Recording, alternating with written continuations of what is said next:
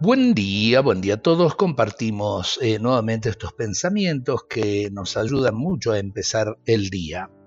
Nos dice Jesús, el hombre bueno saca el bien del tesoro de bondad que tiene en su corazón. El malo saca el mal de su maldad porque de la abundancia del corazón habla la boca.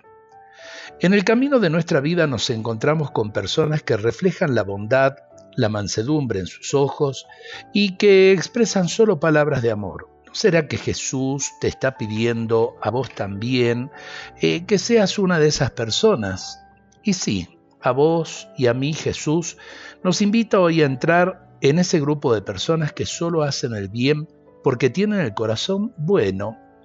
¿O te gustaría estar en ese otro núcleo de gente que solo busca desquitarse, decir palabras groseras y agresivas, de las que tratan de engañar cada vez mejor al otro?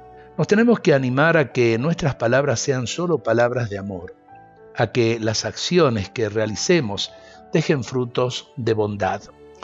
En definitiva, eh, tratemos de abuenar nuestros corazones para que nuestras obras sean así de paz, eh, palabras de reconciliación, de perdón, de acercamiento a los demás. ¿Cuántas heridas sanarían en nuestras familias si verdaderamente no solamente escuchásemos este mensaje, sino que lo viviésemos en el día a día de nuestras vidas. Dios nos bendiga a todos en este día.